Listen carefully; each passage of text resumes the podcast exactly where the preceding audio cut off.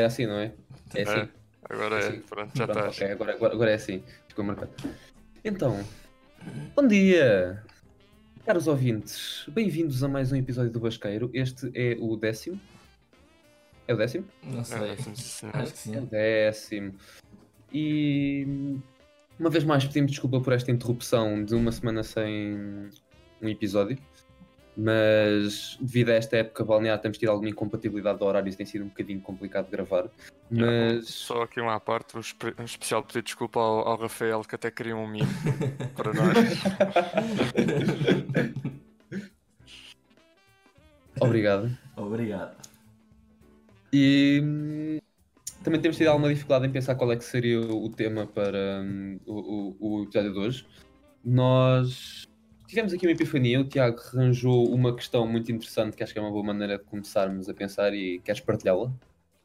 A questão é sobre que mitos é que tu estás a viver. Isto está um bocadinho Tá. aberto à interpretação, né? está um bocadinho aberto à interpretação de o que é que esta pergunta quer dizer. Isto normalmente pode ter duas, pode ter a literal, né? Sobre que mitos, não sei, só, o mito às vezes pode confundir com superstições, mas vá, sobre coisas é que estás a guiar, ou também sobre que hum, imagem de ti própria mítica é que te estás a condicionar. Já que isto faz sentido, faz sentido, mais ou menos. Sim, Faz sentido tendo em conta o basqueiro. Pois. é, que- é, é, é uma- é uma questão de martelar um bocadinho a cabeça. Mas sem dúvida é uma pergunta que está ainda aberta à interpretação e pelo menos eu assim que ouvi a pergunta levei logo para um lado é pessoal. Se calhar até para algumas questões que eu tenho tido ultimamente. Tenho nada para pensar um bocadinho sobre elas. Ahm, pá, e por acaso há um mito, hum, nomeadamente grego, que sempre me fascinou muito e que eu às vezes sinto um bocadinho a ponderar o mesmo. Bastantes vezes. Não sei se conhecem a história do, hum, de Daedalus e do Ícaros. Tá, aquilo- Estou a falar daquilo da- das asas. Yeah. Sim. Yeah. Mas, mas, mas explica. Yeah. Pá, Para quem não só- sabe, o Daedalus, o Daedalus eh, na, na- na mitologia grega, ele foi um grande inventor. Eh, ele criou várias invenções e várias coisas que os gregos já tinham projetado e já tinham pensado muito antes de grandes personalidades e grandes cientistas da- até a atualidade que inventaram. Eles, por exemplo, tal como a questão que o Tiago falou nas asas, o conceito de um humano poder voar já veio da Grécia, eles já tinham pensado nisto. E o Daedalus era esse inventor. Eh, Ele, por exemplo, ele também, está, ele também está presente na lenda do Minotauro, no qual Poseidon tinha posto uma maldição na mulher do rei que o acolheu, e a mulher apaixonou-se pelo touro mais belo do rei, e ele concebeu-lhe um fato de touro para a mulher vestir-se para o touro do rei poder acasalar com ela, e foi assim que nasceu o Minotauro. Tadã! Gregos. E Não vi a Playstation. Yeah. Yeah. E supostamente, depois disto, o rei uh, considerou aquilo um- uma traição e mandou o Daedalus e o seu filho, Ícaros, ficarem presos numa torre, e era a torre mais alta da ilha. E eles estavam condenados todos os dias a ficarem ali sem poderem sair, e aquilo era tão alto que a única fuga seria a morte. Seria saltando. E a única coisa que eles tinham eram gaivotas. E o Daedalus, sendo o inventor que era, o que fez foi com cera que ele foi criando e com as asas da- e com as penas das gaivotas que iam caindo, ele construiu asas para ele e para o filho poderem voar. E o que aconteceu foi, quando eles finalmente puderam sair de lá, o, o Daedalus fez, disse ao filho um único aviso, que era ele não poderia voar demasiado baixo, porque se ficasse demasiado baixo as asas iam ficar úmidas e ele ia es- de- despenhar-se contra o oceano e morria, ou se ele voasse demasiado alto, o, o calor do sol ia derreter-lhe as asas e ele ia também acabar por cair. E os dois iam acabar por ter o mesmo destino, até ele tinha de voar sempre a meio. E o que se passa foi que quando eles descolaram, ah, o Ícaros ficou tão maravilhado por poder voar, por ser o único humano naquela altura que alguma vez tivesse voado, que ao ver o sol, aquele esplendor cegou de tal maneira hum, que ele quis voar até lá. Ele continuou-se a aproximar e por muito que o Daedalus gritasse por ele e tentasse chamar a atenção, que tinha de se manter sempre no caminho certo, a tentação levou-lhe a melhor e o Ícaros voou de tal maneira até ao sol que as asas derreteram e ele despenhou-se. E o pai, a única coisa que pôde ver foi o filho a voar à frente dele, a ir contra o mar. Para as pessoas Então- mais suscetíveis, isto é apenas uma história. Ou não? Quem é que nunca, quem é que nunca pegou num, num monte de penas de gaivotas? com coladas com cera e vou até ao sol. Quem nunca? De quem foi, não não está cá para contar a história. Exato. Não, mas já é percebo o que é que estás a dizer com isso. Pá, e essa história, pelo menos, eu acho que às vezes vi um bocadinho a vida por ela, porque encontrar esse meio termo entre não voar demasiado perto do sol e não demasiado baixo do mar, acho que é estupidamente complicado. Porque tu tens sempre tendência a ir para um lado ou para o outro. Extremos opostos, costumas sempre ter eh, essa aproximação. E manter-te mais. E, e o, reflexo desta história é que tu cometeres esse erro por um, mesmo por um curto espaço de tempo, esse curto espaço de tempo pode ser fatal. Então, teres essa disciplina e essa. Nós usamos o Marco Aurélio, usamos outra vez essa perseverança até tu conseguires te manter no mesmo caminho é, é algo. Pá, é, é uma arte que tentar dominar não anda fácil. Pá, e às vezes mesmo uma questão de, por exemplo, tentar conjugar eh, produtividade, vida social, eh, relações, eh, objetivos. Pá, é, é complicado porque tu acabas sempre por ter opostos. Se tu estás a trabalhar, tu não podes estar a sair. Se tu se estás a sair, tu não podes estar a, a trabalhar. Se estás com amigos, não podes. Tens Yeah. sempre muita Uma coisa. cena que me deixou a pensar isso, e já agora vou pegar na, por causa da recomendação que eu dei no outro, outro episódio, que era hum, eh, o Full Metal Alchemist. Yeah. Isto tem só a ver porque, pronto, naquilo na alquimia eles dizem uma cena e eu fiquei a pensar naquilo, e é verdade que eles, no fundo, o princípio da alquimia, e não é alquimia, tipo só na série, aquilo é, é o princípio da alquimia, é que Sim, sim. tudo é uma troca equivalente. Tu, Yeah. para criares algo, tens de destruir algo, para fazeres algo, tens de sacrificar algo. E, e eu comecei a pensar bem nisso e, e é um bocadinho isso. Ou seja, sim, se calhar às vezes, ou seja, tu não podes, tu tens um caminho ditado para ti a nível de carreira, a nível de pessoa, a nível de- do que tu quiseres melhorar em ti, seja o que for. Tu, para conseguires ir um bocadinho além disso, acha que lá está, é uma troca equivalente. Tu não podes criar isso a partir do nada. Tu vais ter que sacrificar no outro lado algo para poderes criar esse mais. Tipo, se tu quiseres, por exemplo, aquela malta que quer se tornar profissional em, algumas coi alguma coisa e tem que dedicar as, aquela, aquele mito dos 10 mil horas para dedicar essas 10 mil horas para aprenderes essa, essa, seja lá o que for, lá está, tu não vais criar aquilo de nada. Essas 10 mil horas podiam estar noutra coisa. Mas tu é um bocado o princípio da troca equivalente. Tens que trocar o que tu, tipo, algum tempo que tu, se calhar, tens de sacrificar, tens de fazer sacrifícios. E sim, claro que tens de ter sempre em, em, em noção a tipo, não querer chegar perto do sol, mas também não é ter a ideia de que o não chegar perto do sol é não sacrificar nada. Yeah.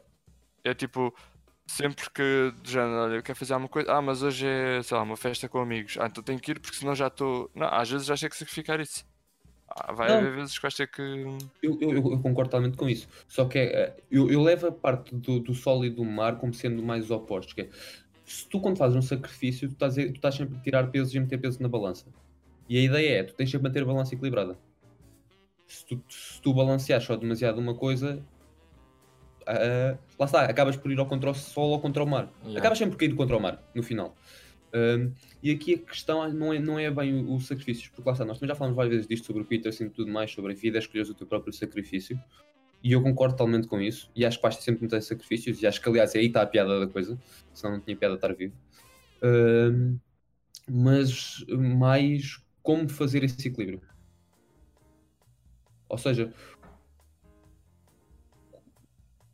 os sacrifícios que tu escolhes, ah, como manteres o. como saber estás a fazer os, os sacrifícios certos. Não tanto deste ponto de vista elitista, porque isso só tu é que podes saber, mas. Sim, mas também, eu também diria que às vezes tem a ver um bocadinho com o momento em que tu estás. Vai haver momentos em, em que tipo. Imagina, tu mesmo tu vês esse equilíbrio a nível. Porque acho que isso, isso tem a ver a nível diário ou a nível tipo, imagina um espaço de tempo. Ou seja, imagina, eu num dia tenho que dividir o meu dia de maneira equilibrada, ou posso tipo ser desequilibrado num dia e depois compenso no outro. Estás a dizer? Eu, tipo, o Yeah. espaço de tempo para mim importa-me porque é-me é-me concebível, tipo, do género. Por exemplo, eu na minha, na minha perspectiva, por exemplo, é nos 20 que tu tens que tentar fazer o máximo que tu conseguires. Seja do que for. Porque é quando tu podes arriscar mais. Porque Concordo. não tens. Seja do que for, estás a podes pensar nisso a nível profissional, ou a nível de viajar, ou o que for. Tipo, isso cada um escolhe a sua cena. Porque é a altura em que tu podes sacrificar mais, porque é a altura em que tu tens menos responsabilidades, apesar de as teres. Vá, não, ok, não for generalizar, há malta que já tem bastantes, mas para quem não tem, para quem ainda não Sim. tem um puto, Geralmente aos 20 tu não tens, um- não tens um- um- uma família a ter, a, ter- a ter Geralmente. sustentar. geralmente, pronto, vamos deixar aqui Geralmente. sempre aquele 1% de lado, mas pronto. E, estás a- e muita gente até tem a sorte, como nós, a dizer, dá a ver com os pais e tudo mais, ou seja, tu podes dar ao luxo de arriscar às vezes um bocadinho mais que precisares de arriscar. E para mim, ou seja, eu não me importo de se calhar nesta altura ser um bocadinho desequilibrado para que depois então quando eu já não tiver essa oportunidade ter esse equilíbrio, estás a dizer? ou seja, é um bocado Sim, sim, tipo. sim, Também teve, a acho que também teve um bocado com o espaço-tempo que tu metes. Agora, como é que tu chegas a esse equilíbrio? Planeamento, talvez. Isso- e- e- mas esse equilíbrio também deve variar de pessoa para pessoa. Consoante as necessidades. Não acho? Queres elaborar, João? Pá, imagina. Como é que eu ia te explicar isso? Há pessoas que são viradas mais para o trabalho, imagina. Logo, tendo mais trabalho, pode ser mais equilibrado do que outras pessoas que são mais viradas para outra, outra coisa e serem mais desequilibradas. Sim, mas depois também entras no que é que a sociedade espera de ti. Ou seja, imagina, já, tu se calhar podes ser mais voltado para outra coisa, mas quer tu queiras, quer não, é o trabalho que te vai trazer eh, sustento. E depois, se calhar, o desequilíbrio pode vir de tu preferes tanto a outra coisa que fazes mais outra coisa, mas, esse- mas isso não está o sustento. E isso pode gerar um desequilíbrio do outro lado. Não sei se o que eu estou a fazer faz Yeah, sentido. faz, faz, faz. Tipo, é um bocado, tipo, eh, eh, ou seja, é isso, tipo, tu podes até. hum, Percebo o que é que estás a dizer, ou seja, é a maneira como cada um lida com as cargas que lhe são postas. Yeah.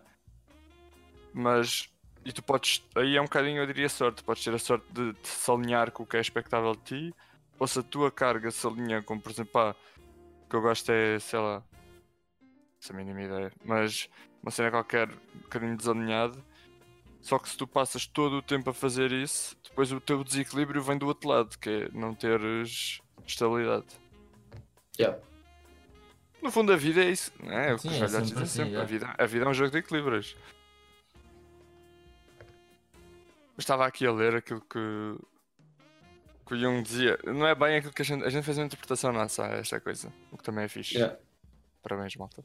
Mas o que Jung dizia, no fundo, é, ele tinha várias respostas a isto. E nenhuma delas eu acho que ele eh, dizia como dada, é de uma interpretação, mas no fundo o que ele, ele fala da questão de individual, ou seja, normalmente tu, eh, segundo o que ele, estou a tentar traduzir isto à maneira que vou lendo, mas no fundo o que ele diz é, tu, tu alinhas os teus mitos consoante o sítio onde tu estás. Imagina, tu, por exemplo, vais ter uma reunião, há aquele mito que só te vão ligar se tu tiveres de fato, então tu alinhas-te com esse mito. Depois vais, não estou a dizer se é Uhum. mito, é verdade, não tem a ver com isso, mas cada situação Ok. que existe tem um mito e tu vais-te alinhar a esse mito consoante a forma. Ele- E o que ele, e o que ele defende é que tu, para, para conseguires atingir a individualidade total, tens que te libertar desses mitos todos. Tens que definir. eh, É libertar de- desses mitos e definir a ti próprio como individual. Isto tem as pontas duas espadas, que é eu percebo isso, a questão de ser individual, mas também tu no fundo estás numa sociedade, por isso. É um, também- bocadinho, é um bocadinho estar contra os paradigmas e os dogmas eh, de, de não Pode não ser. Pode não ser, porque a tua individualidade pode ir, pode estar tipo, em sintonia com umas coisas e não com outras. Isso, eu, eu, por acaso, eu acho que já uma vez falei sobre isso, sobre eh, essa, essa corrente do Jung, porque eu acho que o que ele tem muito é hum, defender que nós, tu- toda a interpretação da sociedade é feita por balizas. Tu, tu, fizeste, tu criaste balizas em tudo. E Sim. a sociedade no século XXI veio da construção dessas balizas. De como é que tu deves ir a uma reunião, como é que deves falar com uma pessoa, como é que tu deves tratar uma pessoa na primeira pessoa, como é, quando é que tu deves tratar uma pessoa pela segunda pessoa, quando é que deves tratar pela terceira, quando é que deves tratar. eh, Tens esta segmentação toda. E o que, fa... e o que acontece? E, um e o maior problema, se por assim dizer, da teoria do Jung é que tu para alcançar essa individualidade, teres de tirar todas essas balizas, tu acabas sair, tu acabas de cair quase no nihilismo. Porque tu estás a negar tudo. Porque todos os teus cânones que tu, tu estabeleces como sendo a tua verdade e como sendo o, o- o real, porque se- esses mitos, de, por exemplo, tu para uma reunião para seres ouvido tens de levar um fato. Tu não acreditas nisso, o que é que isso também te traz de implicações? Cá traz também a implicação de que então também não é preciso para um banco. Isso não é preciso para um banco, mas porque é que o banco precisa? Tu acabas por ter. É, é como imaginar um. Uma daquelas sequências de dominós quando andas a primeira peça acaba a cair tudo. Sim, mas também, é assim, segundo. Eu percebo essa interpretação, mas também há a interpretação. A interpretação, no fundo, dele é. E é a frase que ele diz é um bocado tipo: Eu não sou o que me aconteceu, eu sou aquilo que eu escolho ser. Pronto, pondo isto aqui em, em modo defensa. É, é um bocadinho a interpretação daquilo que te aconteceu. Como é que tu queres, como é que tu escolhes interpretar o que te aconteceu? Pode, ou seja, no fundo, o que ele diz é: Eu não sou o que me aconteceu, no sentido de imaginar. Se tu és numa dada cultura, de um país, numa coisa tipo. A ideia é a tua identidade é o que te aconteceu. Por exemplo, se tu nasceste em Portugal, a tua identidade em parte é portuguesa. Yeah. E, e o que ele diz é: ele liberta-se disso, liberta-se ou o que for, e o que ele diz: eu sou o que eu escolher ser. Eu- mas ele pode escolher ser isso. No fundo, Sim, sim, a, sim, a- sim, a questão, a questão da individualidade não tem a ver com totalmente tu seres contra as coisas como elas são definidas. Tem simplesmente a ver com tu. A individualidade vem quando tu escolhes as coisas e não simplesmente te deixas ir por elas. Tipo, imagina, não sei. É um bocadinho aberto a interpretação eu percebo o que estás a dizer, mas. É porque é complicado, porque, até porque agora no século XX essa discussão tem sido muito que é se tu podes ser aquilo que tu escolhes ser, porque é que tu, porque- então sendo assim, tu podes escolher ser uma batata. Levando assim ao ridículo. Isto é levar mesmo ao ridículo. Mas, por causa Sim, todas- ele não defende isso, mas sim. Mas a questão é que lá está, é como é em li- livre interpretação, o, o, pro- o grande problema do Jung em si é que o que ele defendeu foi tão liberto, foi tão livre de, de interpretação, como nós próprios tivemos a nossa, a nossa interpretação, que calha nestas depois nas, nas falácias facilmente ah, pegas no, na corrente dele e subvertes para outra coisa, como o nihilismo, que era o que eu estava a trazer há pouco. Porque a, Sim. questão, a questão, a questão não, é, não é a corrente dele ser nihilista, é a corrente dele poder levar a ele. Mas ele também tem uma coisa que é. Ai, como é que se chama? Inconsciente coletivo? Acho que é assim. Porque isto, imagina, isto nós estamos a falar eh, a nível superficial, tipo, isto há que ler mesmo bem o que é que ele diz, porque até para ir ao- aos pontos. Mas no fundo, ele fala também do inconsciente coletivo, que é, há uma série de valores, imagens, eh, herança, que está presente em todos. Por acaso, o meu pai falou-me de uma cena engraçada. Ainda bem, não me estou a lembrar como é que ele se chama. Mas há uma lei qualquer a nível matemático que diz, tipo, com pá, aí uma certeza em que se fores procurar o que é que seja, há uma, tipo, imagina, o 1 vai aparecer X vezes, o 2 X vezes, o 3 tal. Tipo, é bem estranho, mas já, se tu fores ver, sei lá, quantas. Pá, é bem estranho, quantos pães é que alguém fez, ou quanto é que não sei o quê, ou se fores contar coisas, quanto é que foi feito, ou quantas páginas é que tem um livro, ou quantas etc. Aquilo tem, há uma probabilidade bem grande daquilo seguir aquela lei. E no fundo eu, eu defendo isso como a, a questão do inconsciente coletivo. É, há coisas que nós inconscientemente fazemos todos, tipo, obedecemos todos por aquilo, não temos essa noção, mas está presente em toda a gente. E ele, e ele defende isso, ele defende que existe um inconsciente coletivo, existem coisas que todos obedecemos, sem ter a noção disso, pela herança que temos, mas que depois tens a outra parte que é a parte que tu podes escolher. A coisa mais básica de sempre que tu podes relacionar com isso é um aperto de mão. Porque aí tu cumprimentas as pessoas com de mão. Yeah. Mas isso pode vir da Faz cultura, estás a ser? Sim, mas lá está, isso é uma questão, por acaso o mão é uma questão Mas cultural. isso é, consci- é consciente. Isso é Mais ou consciente. menos. Porque se tu pensares bem, tu nunca racionalizaste muito, pá, tu vês alguém na rua, dás-lhe um aperto de mão. Tu, vá, assim, tu conheces um amigo teu, tu vês, e pá, quanto tempo? Dás-lhe um aperto de mão. Tu Não, nem, pensas no que é que estás a fazer. Nem, nem se pensa. Porque para ti, tu cresceste a- com, a- com a ideia, porque sempre viste, que deve ser um aperto de mão quando se vê alguém. Ah, já, o que eu estava a falar é isso, é a lei de Benford, que no fundo diz que existe uma probabilidade de aparecer o número 30%. Se tu fores contar, seja o que for, 30% vai ter o número 1, 17% vai ter o número 2, etc, etc, etc. E até hoje isto sempre comprovou. Por exemplo, eles usam isto para, para ficam já a saber. Malta IRC e IRS nos Estados Unidos e acho que também em Portugal e tudo mais, a autoridade tributária usa esta lei para, quando vão analisar as contas das empresas, se os números não batem certo com isto, quer dizer que não foram naturais. Desconfiam logo que foi mexido e usam isso para investigar. Tipo, esta lei está embranhada em nós a esse ponto que tudo o que tu fazes, as coisas no final uh, vão obedecer a isso. E hum, isto é uma lei, tipo, obviamente com probabilidades, mas uh, se eles virem umas contas de uma empresa em que os números não batem certo com esta lei, eles vão logo desconfiar que aquilo foi alterado, tipo, conscientemente, porque se fosse feito inconscientemente, provavelmente ia bater com aquela lei. Chama-se Lei de Benford. Também chamada a Lei do Primeiro Dígito.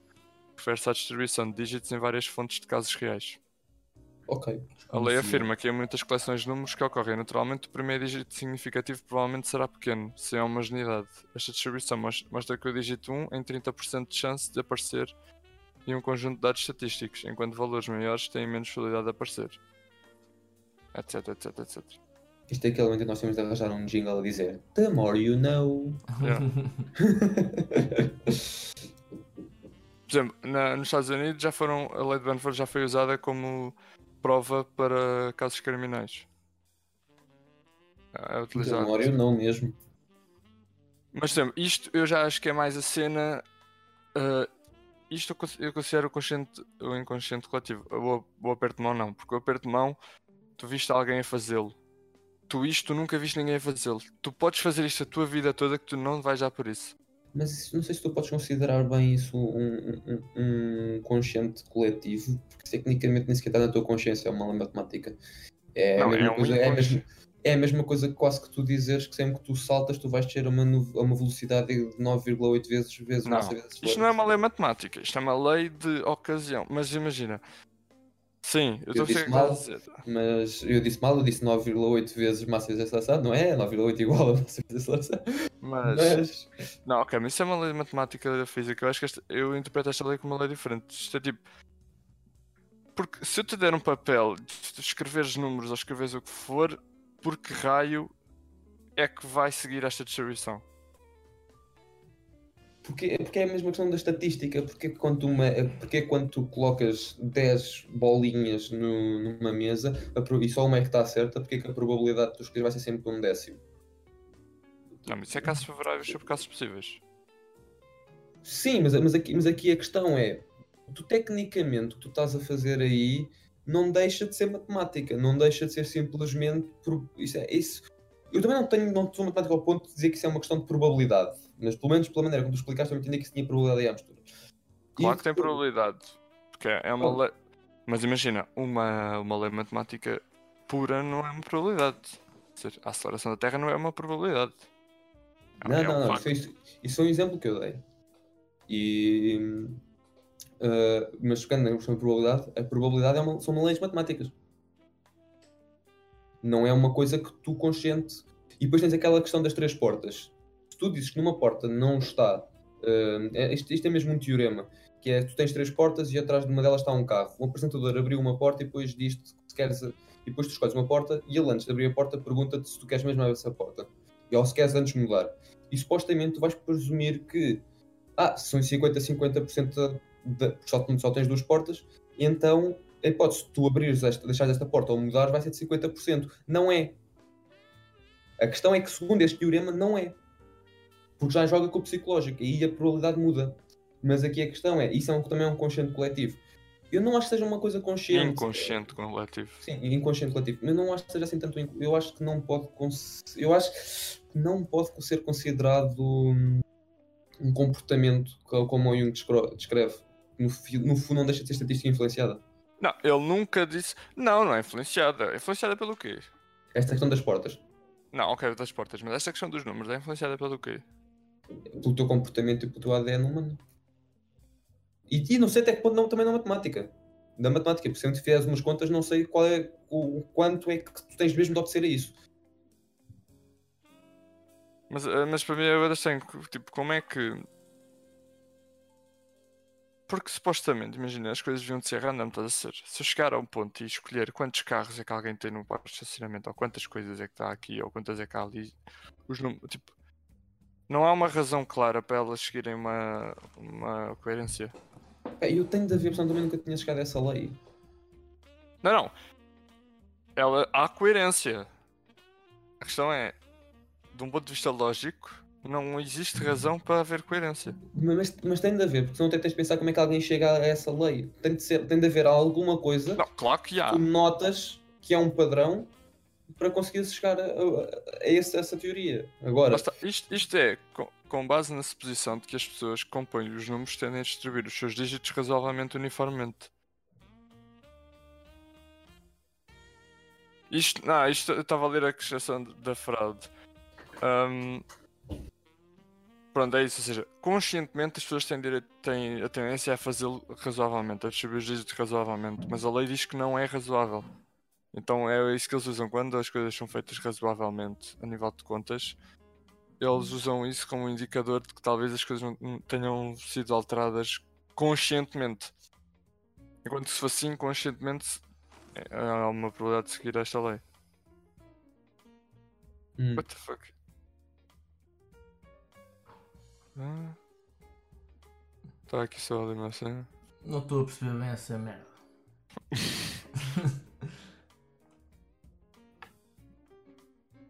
Não estou a conseguir chegar a nenhuma conclusão com isto.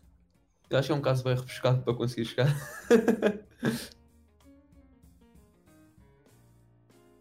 Pá, no fundo. Ok, voltando à lei. Ahm, a lei simplesmente diz que existe uma probabilidade definida de quantos dígitos é que vão. dos dígitos que vão aparecer. Quando tu fazes. Tipo, quando tu. Sei lá, quantas qualquer coisa. Imagina, estavam aqui a falar de uma questão de preços. Estás a ver? Ou seja, se tu fores avaliar os preços todos, por exemplo, da Vorten, que existem, Uhum. X%, imagina, em 30% tu vais ter o número 1, em 17% tu vais ter o número 2, tal, tal, tal. Existe uma probabilidade a, a- ver com os números que aparecem. Ok. Por exemplo, uma das coisas que eles usaram. Só que isso é tipo é inconsciente. Tipo, as pessoas não pensam que estão a, a obedecer a isso, simplesmente vão pondo os preços. E quando tu acabas aquilo e tu vais analisar aquilo, tu consegues ver que em várias vezes, repetidamente, em várias lojas, em várias coisas, todas elas obedecem mais ou menos àquela lei. Tanto que uma das vezes eles estavam aqui que eles utilizaram isso para análise dos dígitos dos preços ahm, e, e na Europa e conseguiram encontrar isso, que os, prime- os primeiros dígitos dos preços nominais estavam distribuídos na Europa tendo em conta o estudo. O primeiro dígito em 30% era o número 1, em 17% era o número 2, etc, etc, etc. A minha questão só é, nada disto é premeditado, tu não fazes isto conscientemente, ninguém, tu não estás lá a escrever os preços a pensar nisso, só que inconscientemente quando dás por ti, fizeste isso, e é tipo, porquê? mas ao mesmo tempo o, o, o- o que faz a confusão é que nem sequer foi uma pessoa, tu não tiveste assim grande mão nisso. Pá, por exemplo, eh, porque está-me a custar. O, o- não Preços sei, é uma- acho, acho que é uma lei bem rebuscada para poder usar o. o, o Yeah, o- é, é isso que eu estou a pensar. Eu acho que é, é, é tipo. Acontece, ok? Porque tu, por- porque tu tens tanta gente ali a fazer lojas que não Yeah. é uma questão simples. É, é uma questão de probabilidade, que é uma questão de cada uma foi fazendo o seu preço, foi meteu o preço nos produtos, ou que cada fabricante meteu o preço dos produtos, e simplesmente, pá, tu tens tanto, tens bué produtos baratos que estão à base dos 19, entre, entre os 10 e os 20 euros. Depois tens X, X, X, X, X, pá, e tu acabas por ter. Não acho que seja uma coisa propriamente inconsciente, é estatística, tem de acontecer. Yeah. Então, mas porque é que tu pegas numa loja aqui, pegas numa na América do Norte, pegas numa na China, pegas não sei aonde, vais a ver e todas obedecem à mesma distribuição? Provavelmente é assim que as lojas têm de ser montadas. Oh, Assim, não pá, sei. quem, quem diz uma loja diz, vai, pronto, vais à contabilidade aqui, contabilidade lá, contabilidade na China, vais ver, obedece à mesma. Vais a. Por exemplo, eles até encontraram a nível dos genomas, do ADN. Foram ADN e encontraram essa distribuição.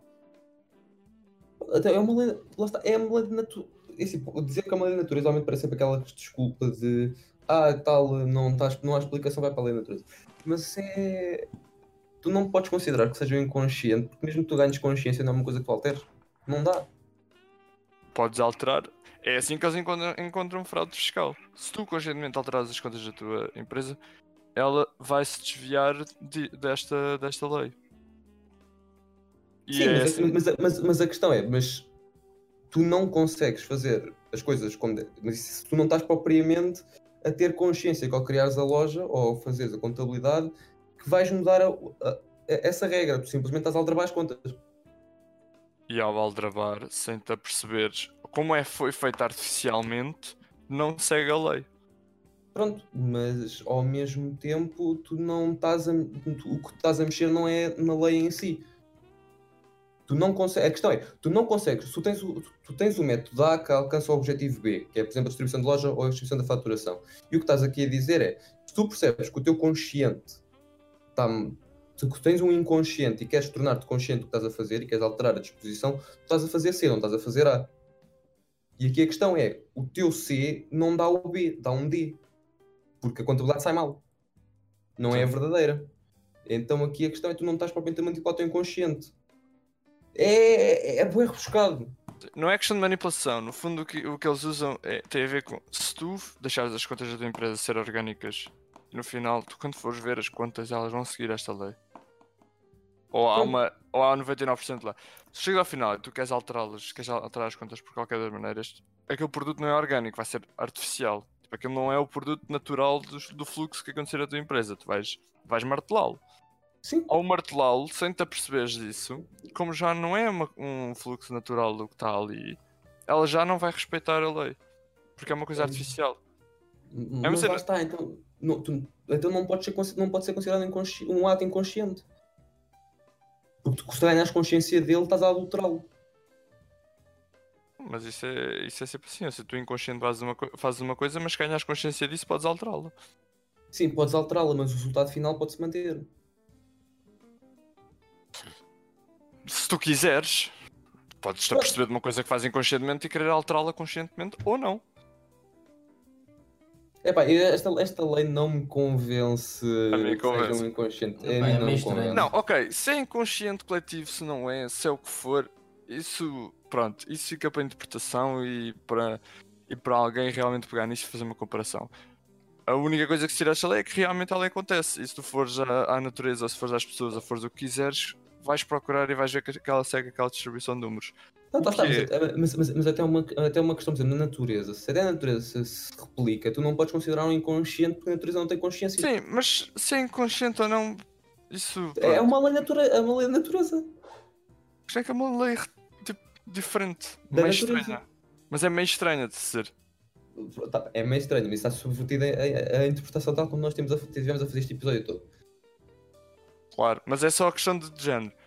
Tá, é, são duas coisas, não tem nada a ver. Por exemplo, se tu, sei lá, disseres a uma pessoa, olha, mete um número de 1 a 10 num caderno e tu dás-lhe 20 cadernos ou 30 cadernos, segundo esta lei, tu quando no final fores ver, vais ver que 30% deles a a pessoa pôs o número 1, ah, 17% pôs o número 2, não sei o quê. Pronto, é isso que esta, que esta lei diz. E é o que acontece. Ou pelo menos há, uma- há muitas vezes que acontece, por isso é que ela existe. E do outro lado também, se fores ao teu ADN, tu vais ver que, pá, segundo lá os números que eles metem, não sei o quê, do genoma, também não vou estar aqui fazendo entender disto, não percebo nada disso, mas segundo o genoma, se fores a, a ler o teu ADN, e acontece a mesma coisa. E isso para mim é bem- é bem mind, mind Yeah, é, é, é mind blow. Mas não é inconsciente, porque o teu ADN não tem consciência também. Olha, Ela já também tá- está. Tá, tá. Ah. Mas não sou eu! Está Tá no gesto e no sem Está tá, tá, tá a ser muito fumaça aí. Não, não fales, Tiago. Pedimos desculpa por esta interferência técnica, estaremos à espera que ele agora recupere. eu Ahm, Pensou muito. já foi, yeah. eu Pensou muito, eu pensei que a fogo, pensei a fogo. Oh, mas o que eu não percebo é os números não quero, não tem nada a ver. como é que Diz. alguém chega ao ponto de criar uma lei destas. É completamente. Ah, Bem-vindo de volta. Olá, Tiago. Isto é uma. Olá, Fui abaixo. Foste abaixo, estavas aí tudo branco. Tu lançaste Yeah. e só voltaste agora. Fiquei aonde? Ui, sei lá. Uf. A última coisa que disseste foi tipo, pá, é que é bué e. Yeah, é o azul. Foi-se. Eu não costumo ter net má, mas olha. Ah, já estava. bom. Agora não estava a perceber. Eu Já estava estás sobrado, desta vez não fui eu. Yeah? Não, pronto, é só isso, pá. Ainda vou ter que investigar isto. Ah. Vou ter que investigar melhor isto. Está-me Olha, aqui a, a fritar eu- a cabeça. E eu agora propunha voltarmos ao início, porque eu por acaso gostei bem da nossa interpretação que fizemos do Jung e ia perguntar se algum de vocês tem algum mito mitológico com que se enquadrem ou que achem que é interessante debater numa perspectiva de vida. Epá. Em mitos. Cartas na meia. Tarô. Não, eu acho que, em é mitos, interessante. acho que em mitos não, mas em, em valores de. talvez de. civilizações mais antigas, se calhar. Encaixo-me em alguns. Queres exemplificar? Não Sentes-te sei, um tupi guarani? Não, mas por exemplo, valores de samurais. A honra e essas coisas. Acho que é uma coisa que muita gente se encaixa nisso. Sem ter sequer. É como ao mito, não é? Sim, Já não é, não é um mito, foi uma coisa que aconteceu. Mas hoje em dia já é uma coisa. Não sei se sequer assim ainda existe samurai ou. Não. Se existem muito poucos ou alguma coisa assim. Mas acho que Samurai já não. Porque agora já, também já não fazem nada, né? Levam um balásio antes de lá chegar para perto. Sim, está bem, mas os samurais não faziam, era só. era mais um, era mais um estilo de vida do que propriamente, Sim, do é- propriamente a profissão. do que uma profissão, era um estilo de vida. Pronto, depois os Falar valores deles, código. acho que são valores, mesmo na. na- não só os samurais, mas na. na, religi na religião, na, na sociedade japonesa, acho que. ainda hoje, acho eu, ainda hoje isso se transmite como era antigamente. Algumas coisas, os valores e o foco deles e. hum, a força de. Como é que eu ia dizer isto? Não sei, quando têm alguma coisa para fazer, fazem e se não conseguirem fazer, ficam frustrados a níveis extremos porque têm de fazer.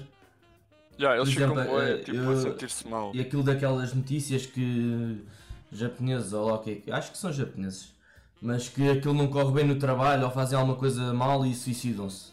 Já, E, Eh, e trabalham eles até têm- morrer. Eles, Yeah, têm muitos, eles têm muitos escutamentos. porque trabalham muito. Yeah. Não, não, mesmo, pessoal, pessoal que depois do trabalho colapsa e fica no chão. Yeah. Pois.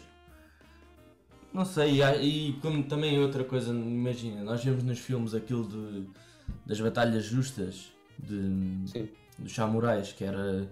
Acabava e ele podia ter. podiam lhe dar a oportunidade de ele se matar no, no, no Yeah. ritual. E acho que isso aí é uma coisa que é. que é, é, é respeito. É por respeito Era- uns pelos outros. O código de honra. Exato, sendo inimigos, havia ali muito respeito e que hoje em dia, provavelmente no Japão ainda acontece isso. Não tenho a certeza, mas deve acontecer. Sim, não sei se eles ainda se cortam os intestinos com as espadas. Não, Provavelmente não. Mas, eh, mas, mas o, o código de que é uma coisa que. Curiosamente eu via muito, na, acho, nas, acho nas antigas gerações, mas na época dos nossos avós, isso ainda havia muito. sim, Hoje em dia é uma qualidade mais rara, também porque se calhar vem, veio com a morte do cavalheirismo, por assim dizer. Ui. É, é, é uma frase bué forte, mas que acho que também tem aqui, uma, também tem aqui algumas coisas para discutir.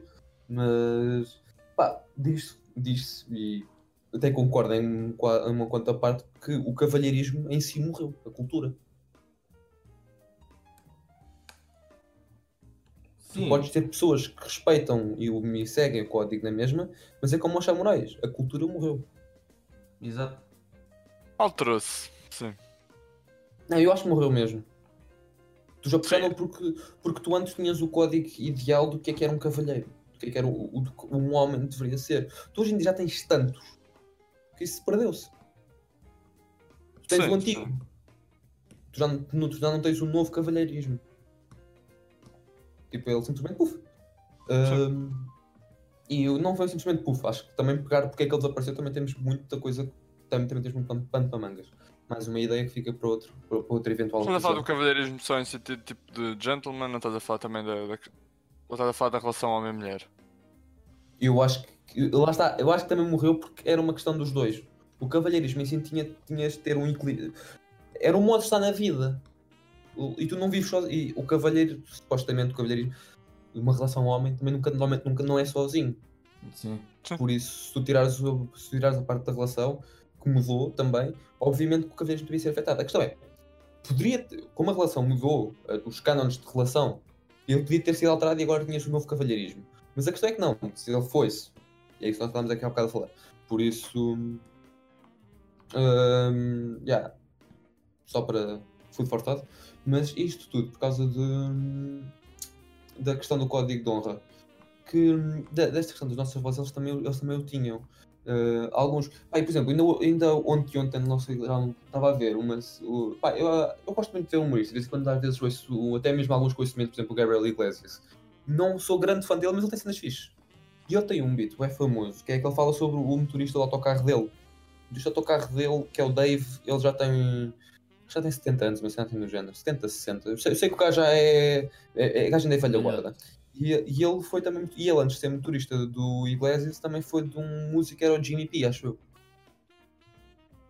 E ao que parece, e ele conta disto, tipo, no, no espetáculo dele, que ele confia bem no motorista dele, porque ele é um homem velho, ele é velha guarda.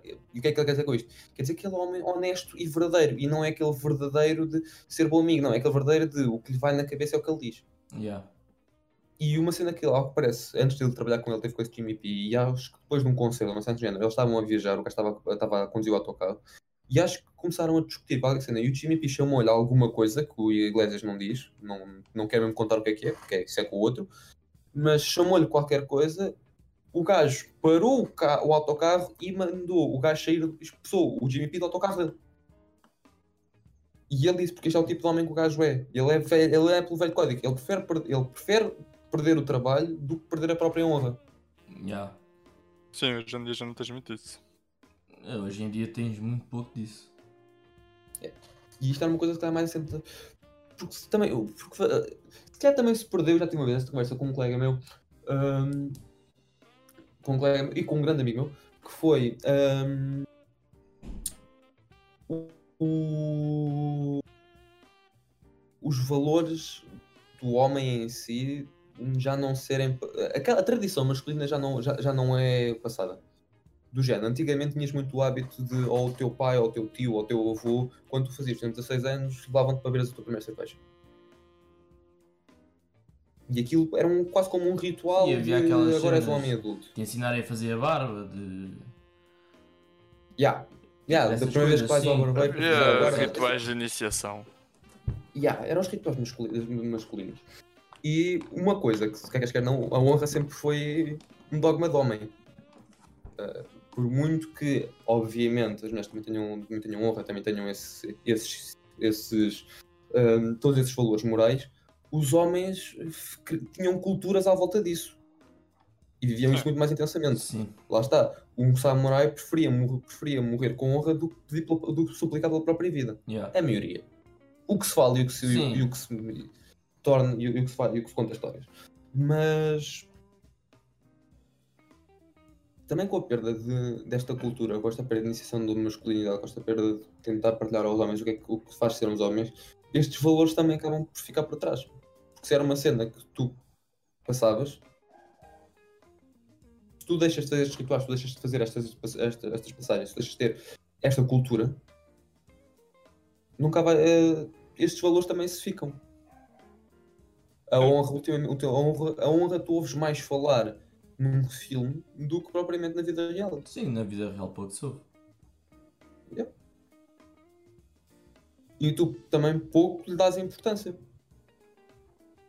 Sim, tem que- Sim. hoje em dia tem que partir mais de ti do que aquilo que te passam. Ou tu vais à procura disso, ou tu tens interesse por isso, ou. E mesmo, e mesmo, e mesmo assim, se tu falares sobre isso, provavelmente chama-te a ti quadro. Yeah, o maluco, Chalupa. o chalupa. machista. É, quem quer saber disso? Yeah, E achas que isso é bom ou mau? Nós cada vez estamos a ficar mais, mais iguais todos uns aos outros. Yeah. No geral, tipo, estamos a, cada vez a ficar mais iguais. Eu acho que para algumas coisas ser é, co- é pronto, é o a, a raiz deste pod, do, do- do episódio 2 que é o equilíbrio. Eu acho que há- sermos iguais em algumas coisas é muito bom, claro. Mas há outras muitas coisas que se perdem, que também eram muito boas e que se calhar continuavam a dar muito jeito. Eu acho é que cada vez estamos mais apáticos, tipo a sociedade. Yeah. mas tipo, indiferentes. Yeah, Ah, também é um bocado isso. a cagar Uma massa assim, é tipo ou- isso, é uma massa cinzenta, completamente indiferente, sem saber para onde quer ir ou o que é que quer fazer, ou simplesmente tipo apática, tipo, yeah. É tipo, não tem códigos fortes, porque a questão dos códigos fortes tem a ver com. Não é só. Tipo, isso é para o bom e é para o mal, como é óbvio, também pode ser aquela pessoa que usa, usa para o lado mal, mas tipo, mas há uma personalidade, há, há uma. Há características de, daquela pessoa, tu sabes como é que ela é. E hoje em dia, claro que as pessoas continuam a ter as suas personalidades, mas no geral é tudo uma grande massa cinzenta de tipo. Todos seguem as mesmas coisas, todos fazem as mesmas coisas, não há uma individualidade muito grande, não há uma. Tipo, não há assim características muito fortes que às vezes sobressaem em cada pessoa que tu consegues perceber. Esta pessoa guia-se por isto, aquela por aquilo. Yeah. Não, não há isso, há, tipo, é toda uma massa cinzenta, um bocado apática, tipo, já estou aí, pronto, estou aí e. E pronto, tipo, não há. Não sei, é que mesmo de antes, claro, se calhar eh, as perspectivas eram diferentes e, e eram adequadas à altura, mas havia aquela questão, por exemplo, o meu avô quando era mais. já não lembro com que idade foi, mas começou logo a construir a casa dele nos tempos livres, já com a coisa de fazer família e não sei o quê. E eu não estou a dizer que tem que ser esse o ponto, não é o ponto de querer fazer família, mas é tipo, há um objetivo, há um caminho, há, um, há uma tarefa a fazer, há uma. Não é só tipo para ti, tipo, estou aí, tipo, tá, trabalho e estou. Existo, tipo. yeah. Tem que haver um. Tipo, acho que é um bocado isso. Tipo, quando eu vou ver, sempre, sempre houve. Tipo, quando eu vou ver a malta mais velha, todos eles tiveram sempre as coisas muito bem definidas. Sim. tipo, uns foram daqui para ali para poder estudar, assim que estudaram, fizeram casa, fizeram família e foi, não sei o quê. Claro, se calhar hoje em dia as coisas já não são bem assim. Eu não estou a dizer que a gente se oriente pelo que eram as tarefas da altura. Não é isso, mas é tipo. Mas também. Mas, a não- questão, mas a questão de haver- haver uma responsabilidade e haver uma meta influenciava a maneira como tu estavas. E hoje em dia a maior parte dos. Lá está, se não transmites valores, tu não podes esperar que as pessoas tenham metas. Exato. É um bocado isso, assim, eu, eu, lá está, eu simplesmente não consigo compreender como é que tu estás. A mim faz-me confusão, percebes? Como é que tu tens certas pessoas. E atenção, não estou a dizer que eu é que estou certo, elas estão mal, tudo mais. Quer dizer, se calhar indiretamente estou, mas. Claro que fica para a interpretação de cada um, mas tipo, imagina. Eu, eu acho que também não podemos deixar de entrar aqui o, o, o discurso politicamente correto dizer que uma pessoa sem objetivos quer até estar bem. Pá, se não tens objetivos, não estás bem. Tem- E qualquer pessoa que tenha o mínimo juízo sabe disso. Sim, vou dar aquele 1% para aquela pessoa que simplesmente não quer mesmo nada, de nada, de nada da vida. Tipo, só quer existir. Mas pronto, mas no geral é tipo, epá, malta que, por exemplo, ah, ok, consegue um trabalho e tá. Consegue um trabalho e acabou aí. Tipo, não há a questão do, ah, mas eu quero um trabalho, mas quero ir à procura de um na minha área, ou um que eu gosto mais, ou isto, ou casa, ou seja, não, é só isso. Tipo, arranjam um trabalho e estão. E, e pá, isso para mim faz uma confusão desgraçada. É aí que entra Como é que- aquilo que eu também disse no início, que é eh, para algumas pessoas pode, isso pode ser totalmente bom, tipo, ter um trabalho e pronto. Depois focam-se nas outras coisas que lhes dão mais equilíbrio para elas. Mas, mas Era aí que eu que queria tá. chegar há bocado. Mas é que tá, mas, mas o que tu disseste, o que tu disseste acho que é a chave de- de- também aqui da, da coisa, que é estão e está, alcançar um objetivo e depois o objetivo seguinte é poderem dedicarem-se às outras coisas. Exato. É um, o trabalho torna-se mais um meio para um fim, que é precisas ter uma vida estável para conseguires dedicar aquilo que tu gostas. Aqui a questão é quando o teu objetivo é arranjar um trabalho e, pronto, e o que o que está a trazer é que e depois existes, que é tu já não tens mais nenhum objetivo. Estás só a fazer Sim. aquilo porque pronto, tens de fazer Sim. e não tens mais nada que queiras fazer. E isso, e isso não é assim tão raro quanto isso. E, e depois o que acontece é, é, o outro, é a outra espada, que é. Claro que ninguém consegue viver sem objetivos. Então o que acontece é que começam a arranjar cenas de treta, honestamente. Para ir fazendo. Yeah. Yeah, tipo, pá, isso é- acima de tudo a minha questão é só como é que as pessoas fecham o capítulo do que querem fazer na vida assim que arranjam um trabalho. Ou assim que tipo. Tipo, não, não, não consigo compreender como é, que, como é que pode fechar aí. Ou seja, há tanta coisa que se pode fazer, tanta coisa. Mas é um bocado isso. Eu acho que também há, há a questão do ir passando, de geração a geração, do ir fazendo. Tipo, dos exemplos que tu tens na família, se calhar de pessoas que sempre foram fazendo objetivos e sempre, sempre que acabavam um iam fazendo outro até morrerem. Até, ou morrer, ou até se reformar, tipo, mesmo até ao final da vida. Mas depois há a malta que simplesmente. Lá está. Eu compreendo que simplesmente querem ter um trabalho e depois dediquem-se a outras coisas noutros momentos. Mas já, o que eu estou só a dizer é isso. É- Existe bem malta tipo apática, simplesmente. Tipo, existe. Existe e consome recursos. Mas não tem nada. Não sei, a mim faz-me confusão. Falar nisso, falar em consumir recursos, nós já estamos no momento a consumir os recursos de 2021. Hum, Já sei. Verdade, Verdade. verdade. Agora ainda aparece aí parte disto tudo. Pá, e olha, acho que Não sei, eu, eu acho que hoje em dia. Deixa só acabar com isto. Não, não, não, vontade, vontade. Hoje em dia, eu acho que, por exemplo, antigamente, no tempo dos nossos pais e dos nossos avós, eram obrigados a ir à tropa. Isso era um objetivo que eles tinham de fazer, obrigados. Sim. Mas era um objetivo. Que eles tinham de ir e tinham de fazer. Não havia. Não, Não havia... acho tu- Depende, não podes considerar um objetivo pessoal, porque Não, há, não, para alguns mas, pode ser um sim, ok. pessoal. Não, não, é, É uma, isso. obriga... é uma É uma, responsabilidade. é uma tarefa. Mas, É uma mas, por exemplo, os nossos pais, dos nossos avós, eles foram à tropa e foram à guerra, não é? Os nossos avós. Sim, Os nossos pais tiveram esse exemplo, tiveram de ir à tropa. sim. Tiveram, Ah, foram não ver. certeza. Hã? Não tenho certeza se era obrigatório na altura. Já Era. deles. Era. Era. Então, não pai era. foi obrigado a ir era- à tropa.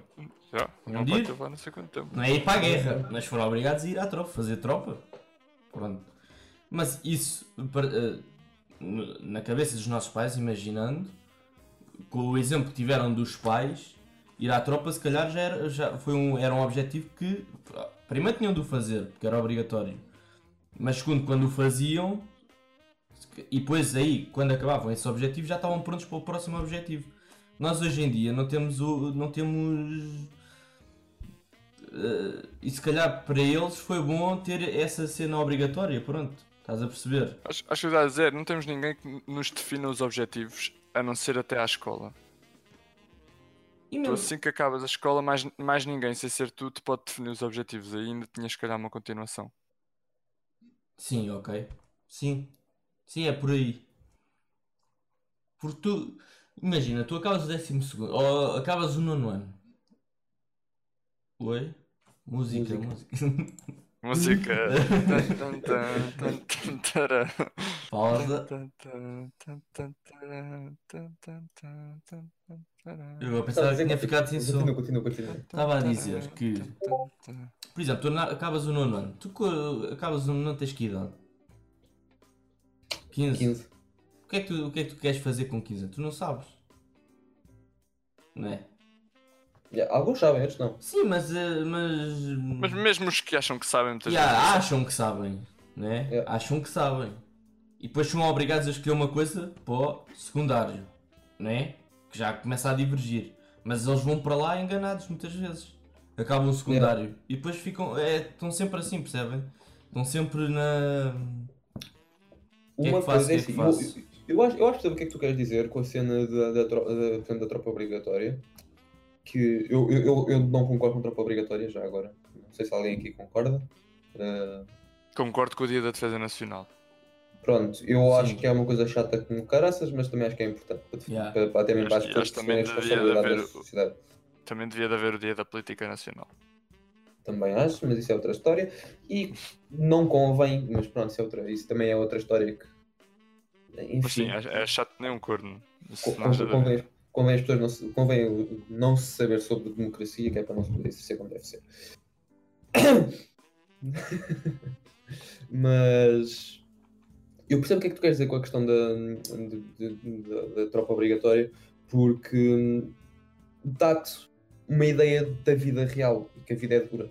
Exato. E Tu que tens de fazer na escola- tropa. Que a escola não dá. Yeah. Que a escola não Agora, dá. Eu não acho que seja o melhor isso, eu acho que não seja a melhor solução. Uma coisa que Não, eu também não estou a culturas dizer fazem, isso. E que, sim, sim, sim, mas há uma coisa que muitas culturas fazem que eu acho que não percebo porque é nós nunca implementámos, que é os, estás no nono ano, ok, estás a dar mais matéria que sempre deste. Coisa. É, é assim, fora todas as opiniões que podes ter sobre a escola, sobre se tudo é importante, ou sobre se metade é irrelevante, ou se aquilo é só cultura já estão a despachar para a boca, muita coisa pode ser. Agora, se calhar não gostava assim tanto cortar um período e esse período, três meses, os putos vão visitar empresas, os putos vão ver o mercado, os putos vão ver várias áreas. Porque há de facto países que fazem isto, que têm feiras, feiras para os Sim. trabalharem, que têm dias em que as pessoas vão lá fazer palestras, que eles podem visitar empresas. Acho que, acho que nada é melhor do que visitar e, fi- ficar lá alguns dias. Mas experiência. Dá, Já, já, dá dá, experiência, para, dá para ver. perceber, o que é, perceber o que é a vida real. E isso já te ajuda a ter umas luzes sobre o que é que tu queres fazer. E nós cá não temos isso.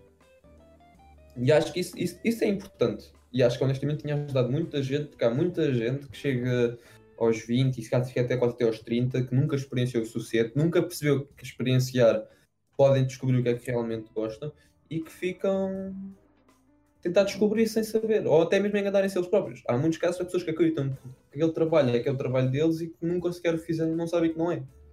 Sim. A, a- a Sim. escola hoje em dia não nos prepara. Não nos prepara para, para qualquer. Não, Para a não, vida, não não- prepara a nível individual, prepara-te a nível de massa, porque foi para isso que ela foi criada. Yeah. Nem nunca te faz o disclaimer de se tu realmente queres saber, tens de experimentar. Sim. Diz-te para escolher, mas tu nunca. E isto é uma coisa. Pá, qualquer pessoa na escola sabe. Nunca na escola te disseram: olha, vai para esta empresa ou vai fazer para ali antes de escolheres o curso para que queres ir. Nunca te disseram isto, nem nunca te deram essa oportunidade. Sim. Mas acho que aí depois também já, já mexe na, na outra lei que eu estava a tentar ver se descobri o nome. Princípio de Pareto. Que tem a ver com a questão. Se calhar pode não parecer ao início que tem a ver, mas acho que tem a ver, que é os 80-20. Que ah, 20% vão ter sempre. vão ter o igual aos 80% do restante. Ou seja, 20% da população vai ter a mesma riqueza que 80% da, da população. Isso, é um- isso chama-se princípio Ah. de Pareto. Já, já percebi. Pronto, isso até está na, tá na Bíblia, há uma passagem na Bíblia que diz que há aqueles que têm tudo lhes será dado e aos que pouco têm até, até, lhes será- até isso lhes será tirado. Uma coisa assim. Pronto. Eu acho que no fundo o princípio de Pareto acaba por ser, se tu quiseres, quer queres, quer não, um bocado a lei do mais forte. Sim. E acho que um bocado a escola uh, um bocado torna-se isso sem o querer. Que é, Sim, a, a escola, a, escola, a escola é uma, é uma selva e, cada um tem de fazer por si. a escola não te vai dar essas ferramentas, a escola não te vai dar experiência de trabalho, não te vai dar, por exemplo, componentes. Vai dar componentes sociais, claro que vai, mas não te vai dar eh, certas, certas soft skills lá que te podem realmente ajudar a andar para a frente. Por isso, o que vai acontecer vai ser estes 80-20, percebes? 20% vão, da, da escola toda, se calhar 80% não vão ter a questão de querer isso, mas 20% vão. E esses 20% vão ser os que vão subir por aí afora. Acho que, yeah, tu tens bem instituições que às vezes podiam fazer um bocadinho mais e que a questão de não o fazerem reforçam este tipo de princípios de que os poucos que tiverem, eh, sejam autodidatas o suficiente para ir à procura disso, vão ter muito mais vantagem do que os outros todos. Eu acho aqui uma coisa que se calhar devíamos trazer, porque se calhar também quem está a ouvir não está. Não... O que nós também estamos a dizer pode surgir assim um bocadinho mal interpretado, que é o que nós estamos a dizer aqui da escola, vamos ser todos realistas, por muito queiras desejar que os putos tenham, tenham ah, sucesso e que os sucesso, que é que for, ou que os putos fiquem bem na vida. ah, pá, tu nunca, não é simples, está, os 80-20, não é razoável que uma turma de 30 putos, 30 são- vão ser médicos Yeah. ou que os 30 vão fazer tenha nas cursos. Precisas de pessoas para as caixas de supermercado. E é assim que as coisas funcionam. E felizmente funcionam. Se não funcionasse era chato. E eu acho que o que está aqui em causa desta questão de o que é que nós achamos na escola está mal, o que é que é preciso mudar e mais, é devido à sociedade estar-se a tornar apática. E esta questão de não te darem responsabilidades, não te darem objetivos, desvirtua um bocadinho ah, tu- cultivas a tua individualidade. Até porque estás a avaliar toda a gente da mesma maneira. Logo não tens individualidade, logo sociedade apática.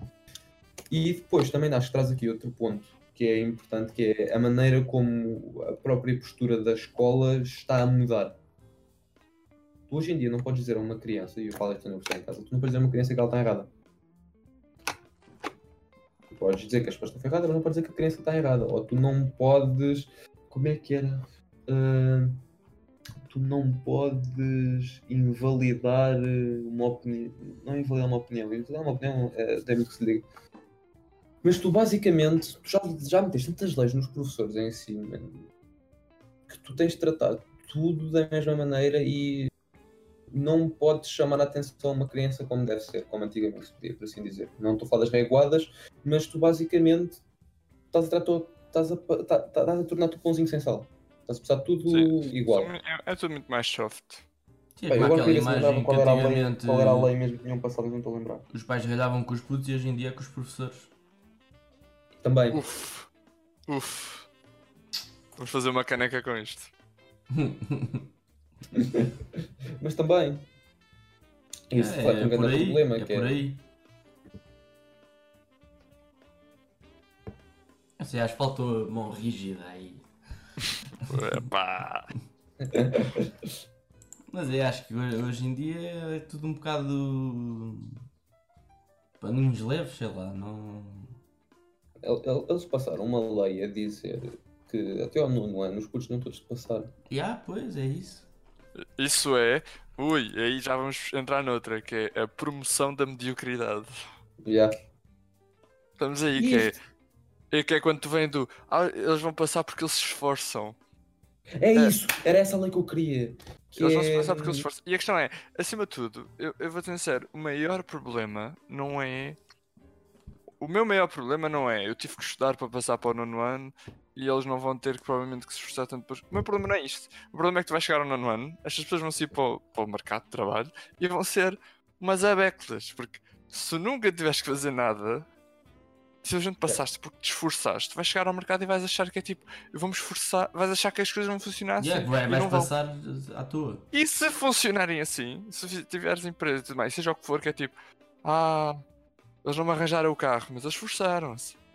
Tu vais promover que este país vire ainda mais República das Bananas. que tu- Então isto é o quê? Então, ah, eu, que- eu quero fibra. Ah, não, olha, você não tem net, mas eu sei que você tentou. Uau. Isso não funciona, isso não funciona assim. Isso, isso vai dar a geneira. Tu basicamente já tens um modelo de. Não, às- não, dá- não mostras às pessoas o que é que elas podem ser, não mostras as oportunidades, logo estás a criar pessoas apáticas. E depois estás ainda por cima a promover por cima, boa redundância, Bernardo, mas estás a promover por cima que, apesar de seres apático, se tu te esforçares já é suficiente. Ou seja, fica-te na tua. Isso é, é a mesma promoção da mediocridade. Ah, e depois nós questionamos porque é que o está cada vez a ficar mais igual. E acho que também depois traz um bocadinho a exceção das redes sociais, que é o único local onde os putos alegam a sua individualidade e mesmo assim estão-se. E também falo porque a nossa geração também passou por isso. Yeah. Estão sempre a copiar e o que interessa é os likes. Nossa geração está nisso. Sim, ainda está. E não, ela passou por isso porque foi, foi, o- foi, a nossa geração foi Foi quando as começou. redes sociais começaram, por Ah. assim dizer. Não foi a primeira vaga, acho que foi a segunda vaga, porque a primeira vaga foi o MySpace e o Wi-Fi. Yeah. Mas foi a segunda Mas já vaga. estamos no tempo disso. MSN. Somos- Ya, ya, MSN. MSN. Só que assim nós não, mas nós não tínhamos na altura aquela. Sim. Pá, vá, não, não passávamos propriamente das modas, estávamos a começar ainda. Na altura do MSN nós ainda tínhamos todos para o quê? Uns 10 anos? Calhar. 10, 12, ya. Pronto. Na altura, na altura em que fizemos os 14, 15 foi quando surgiu o Facebook. E aí é que, pumba, arrebentou. Acho que as FMs e merdas. Já quer. Mariquice. Ya. Mas é. Opa, olha, acaba por ser um bom podcast. Acabou. Yeah. Olha, eu, antes de acabarmos, eu acho que, Tiago, tu foste o único que não trouxe valores, histórias, mitos. Tens alguma coisa que, com que te identifiques, queiras trazer? Deixa-me só dizer o nome certo. Acho que é Diógenes. Porquê é que estes gajos não podiam se chamar só tipo João? Yeah, Diógenes. Isso faz-me. Isso, Diógenes, a cena, a cena do Sherlock? Se calhar vem daí. Uh, Diógenes foi o. Os. Ai pá. Pois, porque é que estes gajos não são o António? Uma coisa Diógenes, assim. Diógenes, supostamente, Diógenes Club é uma sociedade de, eh, britânica. Não, isso é tudo depois vindo deste gajo. Isto- Ele era, ele era grego. Eu estava só. Ah, Ah, os. O, ele foi quem criou o cinicismo. Cinismo. Não é cinicismo, pronto. Os apóstolos. os apóstolos. Não é apóstolos, mas uh, a malta que os eram os cínicos. A palavra foi enviesada e já não, já não quer dizer o que queria dizer, mas no fundo. Aquilo. hum, Ah, está a ver.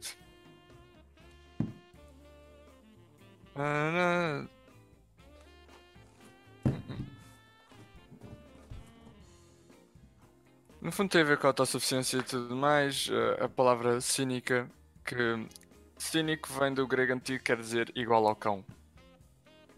ok. Uau. Quer dizer igual. Ahm, no fundo, pronto, mas não era disso que eu queria falar. Queria falar de Diógenes. Tipo, ele, ele, ele até é bem conhecido. Ele era um que ele, tipo, ele não tinha nada. Ele dormia só no chão, em Atenas. E, eh, e as pessoas começaram a segui-lo pela- por ele simplesmente não ter nada. Ele, era, ele via como aos cães. E, e eu curto disso, tipo, porque eu, eu dou para mim, às vezes tens tipo cenas à tua volta. É bem minimalismo, percebes? Não é, uma, não é uma questão material, é uma questão. O material vem de arrasto, mas é uma questão mais psicológica. Tanto que a, a coisa mais famosa dele é que na altura o rei foi ter com ele e disse que lhe dava tudo o que ele quisesse, seja o que for. Eu acho que isto é real. Ele existiu, ele tem data de nascimento, mas esta questão do rei não tenho certeza, mas acho que é a história mais conhecida. O rei foi ter com ele e disse-lhe que dava tudo o que ele quisesse. Ouro, não interessa, uma casa, fosse o que fosse. Porque ele já estava a ficar popular, apesar de não o querer. E a única coisa que ele pediu foi para ele sair da frente para poder apanhar sol. A única coisa que ele pediu. E é tipo. hum, Eu acho que é bem. Tipo, é bem. O foco tem que estar nas coisas que tu fazes e na maneira que. Eh, Atenção, eu não defendo que tu tenhas. Ele, tipo, ele, ele fazia as suas necessidades tipo, no sítio. ver? Se ele estava num banco de jardim, ele fazia num banco de jardim. Não interessa. tipo, ele andava nu e, e o cinismo. E, o- e o ser cínico vem daí, porque ele, ele era com os cães. O cínico depois foi posto como uma coisa má, porque depois era visto como as pessoas dele, de pessoas mais tipo. cínicas. Pronto, mas. Não, não, não queria saber de nada, não desconfiava. Uh, Yeah, mas o cínico não. inicialmente não era, não era uma coisa má. Ahm, mas no fundo é. Era, era, um bocadinho, era um bocadinho aberta a interpretação como foi todo este podcast. Sim. Sim, mas a origem, a origem, os cínicos eram os, os aprendizes de- deles. Dele, não era tipo. Não tem a ver propriamente. Lá está, imagina, Diógenes acreditava que os humanos viviam artificialmente de maneira hipócrita, podiam ter proveito ao estudar o cão. Ele defendia que as pessoas deviam de estudar os cães. Porque este, este animal é capaz de realizar as suas funções corporais, naturais em público, sem constrangimentos. Comerá qualquer coisa e não fará estardalhar sobre em que lugar dormir. Os cães, como qualquer animal, vivem o presente, sem ansiedade e não possuem as pretensões da filosofia abstrata. E ah, isto é uma corrente filosófica, mas ele era contra a filosofia. Se humanos sem destas virtudes, estes animais aprendem instintivamente, aprendem instintivamente quem é amigo e quem é inimigo, diferente dos humanos que enganam e são enganados uns pelos outros. Não sei, curto isto, curto, curto, curto estas ideias. Teres uma cena mais simples, mais básica, menos falsa, menos menos espalhafato. Seres mais tipo. Yeah, mais, mais tu. Mais tu, menos espalhafato. E. Yeah, é isso. Diógenes, cínicos. Ok. Pá, e agora vamos ir à palavra do dia, né? Yeah, Essa palavra vê lá. dia. E a palavra do dia é. Tum, tum, tum, tum, tum, tum. Ber bergamasco. Que é. O que Natural, significa bergamasco? natural ou habitante de Bérgamo. Oi. Natural ou habitante de Bérgamo. Que é Bergamo. uma cidade, uma cidade italiana. Isto contribuiu para zero, mas. Se forem, se forem a sabem. podem dizer ao vosso amigo que estão a conhecer bergamascos. É bergamascos. É. É Há de, ser, bergamascos. há de ser o plural, já. E pronto, The more you know. é verdade. E agora vamos aí às recomendações. Não, não há, ho- hoje não há segmento do Twitter. Ah, pá, deixa eu ver. Pá, yeah, eu Alguém estava a ver, eu já estava a ver. O João não para. Mas. Pá, tem aqui uma que diz comia-te de uma maneira. Pronto. Ok. Esta semana foi fraquinha. Outra diz, bro, vocês viram a água? What the fuck? Por acaso, vocês viram? Eu não. Tadum. Se é porque se está a ver o sutiã, é porque se está a ver o sutiã. Se estão a ver os mamilos, é porque se estão a ver os mamilos.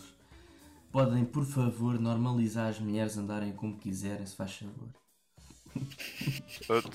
Aqui é um shout-out do Copio. Por favor, continua a declamar os tweets. Diz, eh, diz o recomendado para você. Por mim, roubava-se o carro. é só isto, é só isto. Sem contexto, sem nada. É Por só mim, isto. roubava-se o carro. E pronto, passamos então para as recomendações. Recomendações. ui. Ok, quem é que quer começar? Epá, eu, eu não tenho recomendação, mas posso recomendar uma coisa. Malta, se quiserem pintar casas, contratem. Não vossas. casas. Não Ou seja, tu recomendas a ti próprio. Yeah. Contratem malta. Dos Não, não, não, não pintem. Estão a ver esta parede azul? Era branca. Há pintores que é a profissão deles, paguem para os homens trabalhar. Não se armem em campeões.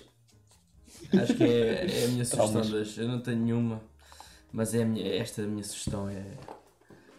A vida, está a vida andou complicada para o João. Yeah, deixem as pessoas fazer o trabalho delas. no fundo é isso. Já. Tiago. Ah, é epá. Posso ir recomendar a aplicação Bear para quem quiser tirar notas ou ir eh, escrevendo coisinhas. É fixe. Eu tenho estado a usar. O que é que estás a rir, Joãozinho? Estás a rir do quê? Já sei o que é que vem daí. Podias te sugerir a melhor. Usem Notion também se quiserem fazer mais coisas do que tirar notas. Mas se quiserem só tirar notas, não usem Notion. Boa sugestão. A minha sugestão vai ser um vídeo do YouTube de um canal que eu por acaso não conheço muito bem, chama-se The School of Life. Como não? Mas tem- Pá, não, nunca vi muito deles, mas tem um, um vídeo que eu acabei de partilhar com vocês também, por acaso se quiserem Yeah. ver, que eu já ouvi algumas vezes, pá, e eu adoro, e lembrei-me que nunca o recomendei, que se chama. Hum, eu não sei se o vídeo está em inglês, a mim parece-me em português. Tá. Pronto, está em Tá, inglês. tá Mas é basicamente Why Socrates Hated Democracy. E fala sobre hum, o filósofo o Sócrates e sobre o- os seus problemas com a democracia e o melhor para mim é que é exatamente os problemas que nós vemos nas democracias atuais. Pá, e é sempre aquele tema que me sempre fascinou, como é que há mais de dois mil anos se questionava que este sistema não funcionava e que já precisa arranjar algo melhor, ou pelo menos Sócrates já propunha soluções, e como é que nós, passados esses anos todos, continuamos a fazer mal e da mesma maneira. Yeah. E como é que nunca se arranjou algo melhor? Ou como é que nunca se comatou os problemas que eles têm? Pá, e o vídeo é bem interessante sobre esse aspecto. Por isso, shout out para, para este grande vídeo e vejam. E é isso. E é E é isso. isso. Pá, tenham uma boa semana. Uma boa um boa resto de semana. Obrigado, E- malta, por estarem a ouvir. E se tiverem ideias para o próximo podcast ou se quiserem deixar feedback, por favor, contactem-nos através de uma das nossas redes sociais. Estamos disponíveis no Twitter e no Instagram. Tu nem as 24 vês? Mas nós vemos. Vocês veem e depois partilham comigo. E pronto, Pronto. é isso. Foi assim o décimo episódio. Se quiserem ver mais, vão ver os outros nove. Uau, uau. O que, o que é que a malta faria sentir com a vida? Para a E- semana vamos fazer mais um. Certo, a Obrigado. ver se para a semana volta a sair. Beijinho. Beijinhos. Thank